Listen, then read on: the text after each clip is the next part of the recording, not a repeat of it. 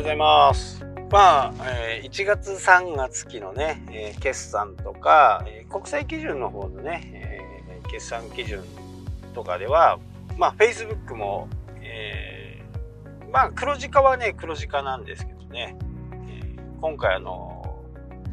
情報が漏れた事件があるじゃないですか。あれにね、多分、アメリカのあれどこにね罰金が行くのかよくわかんないですけど、まあ、50億ぐらいのね、えー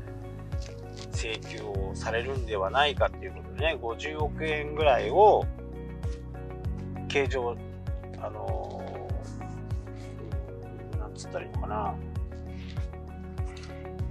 その分を引かれてもね、えーいいような形で決算をねするような形らしいですね。で今日たかったのは、LINE がね、LINE がちょっとピンチですね。LINE が100億以上、130億だったかな。えーこれが赤字です。去年も赤字。えー今年も、えー150億円の赤字。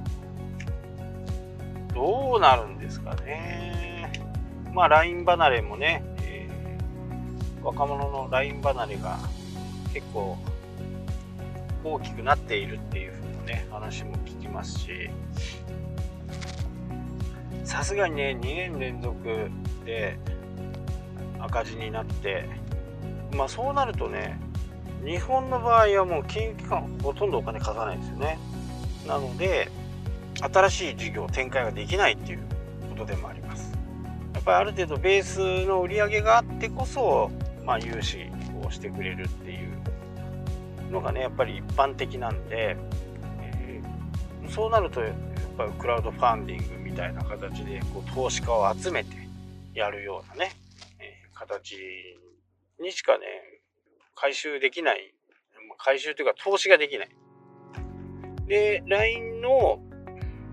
今回の一番のダメージってやっぱり LINEPay の反則費ですよね。お客さんを取ろうと思って、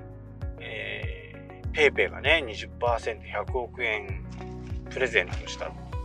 あれはもう100億円織り込み済みだから、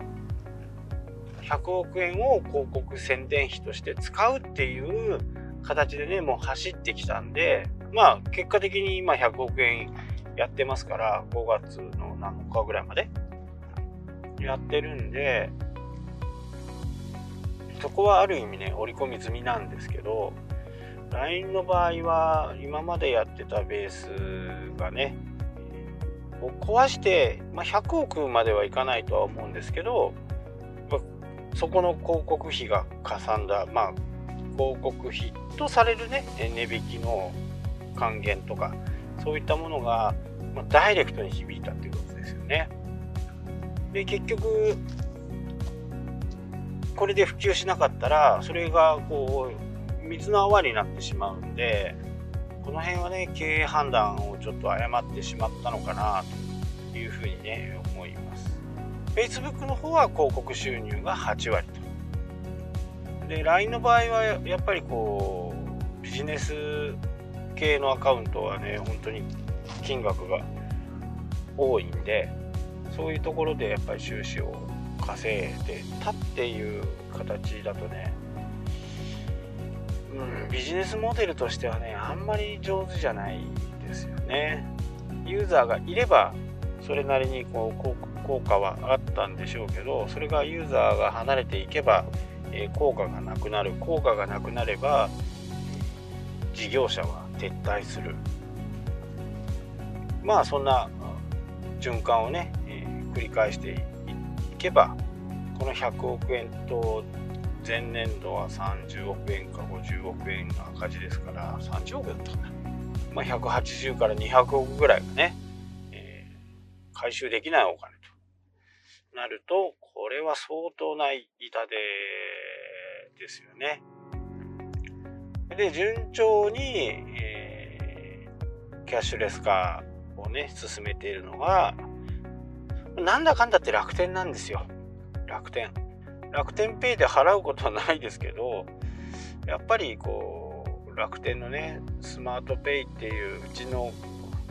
店舗でもね入れてますけどやっぱり楽だし今までのこう入金がねずっと遅くなって入ってくるのも楽天銀行を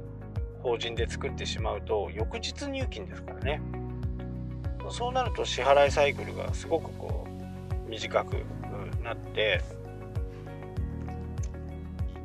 今までだとねやっぱりその15日とか20日とかっていう30日15日30日かな、え、振り込まれるんですけどまあそこまでをね、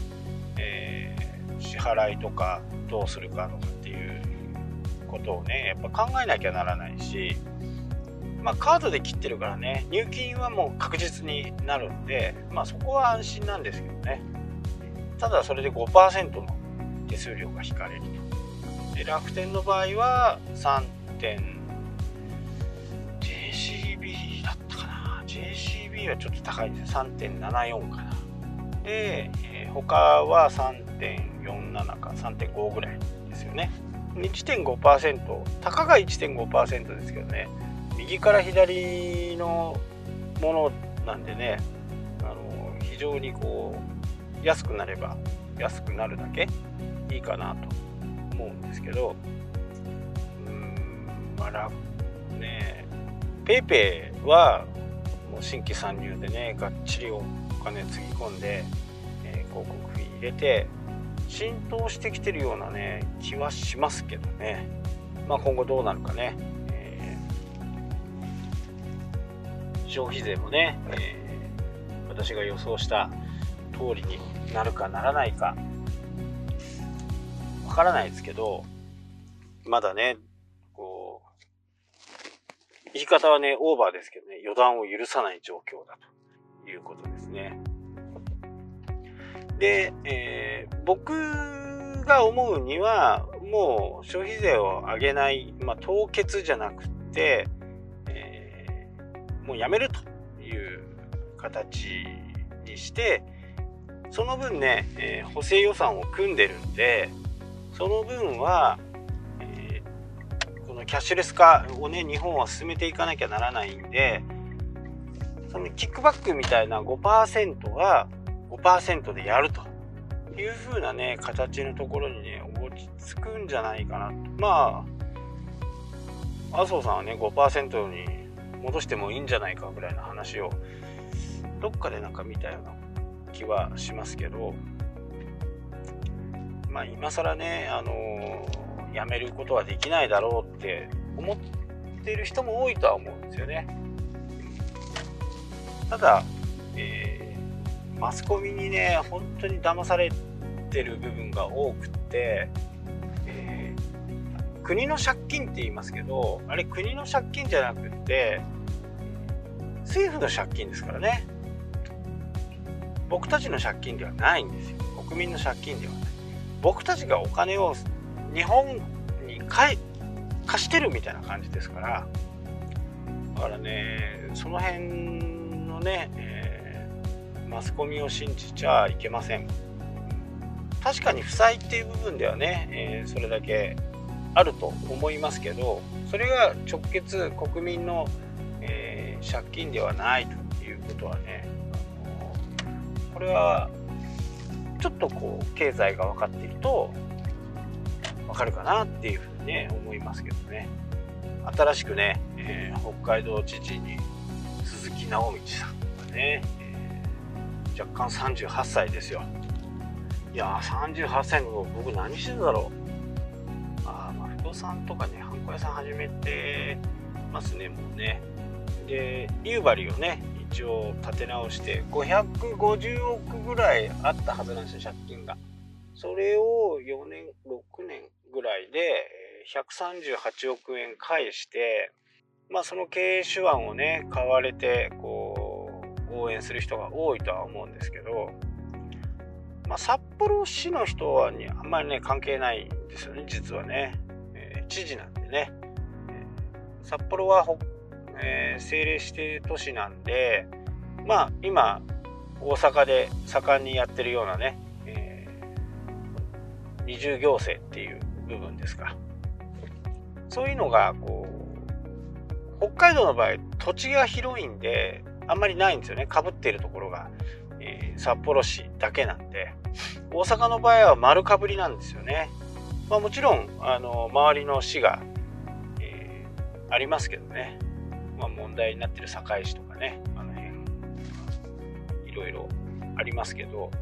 なのでどっちか言うと、えー、他の地方に影響力を及ぼすのがまあ鈴木直光さんかなっていう感じですけどね。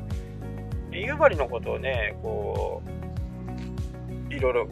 日経とかね見たりすると日本一高い水道代1月6800円ですよ。りゃ済まないですよね。6800円って。2ヶ月でもいかないぐらいの感じのね、えー、水道代を払っていたりするんで、えー、ね、これ誤解を恐れず言うともう北海道でね国鉄とか JR はやっぱりこう広すぎるんで線路を直すのもね本当にお金がかかるんですよね。だから主要なところだけ残してあとはバスとかね、ちょっと地方に行くとやっぱり自動運転のねシャトルバスみたいのを回すっていう方がね僕はいいかなって思うんですね。やっぱりスリムになればなるほどね。経も同じだと思います。皆さんがやられてるもののね、え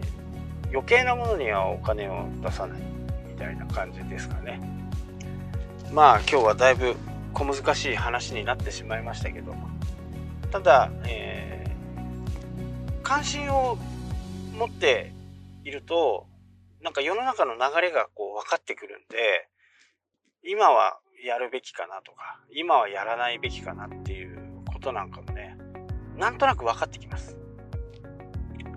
で全体の流れが分かれば自分の立ち位置が、えー、分かってくるんでその立ち位置をどうしていくかっていうことをできると思うんでねその辺は、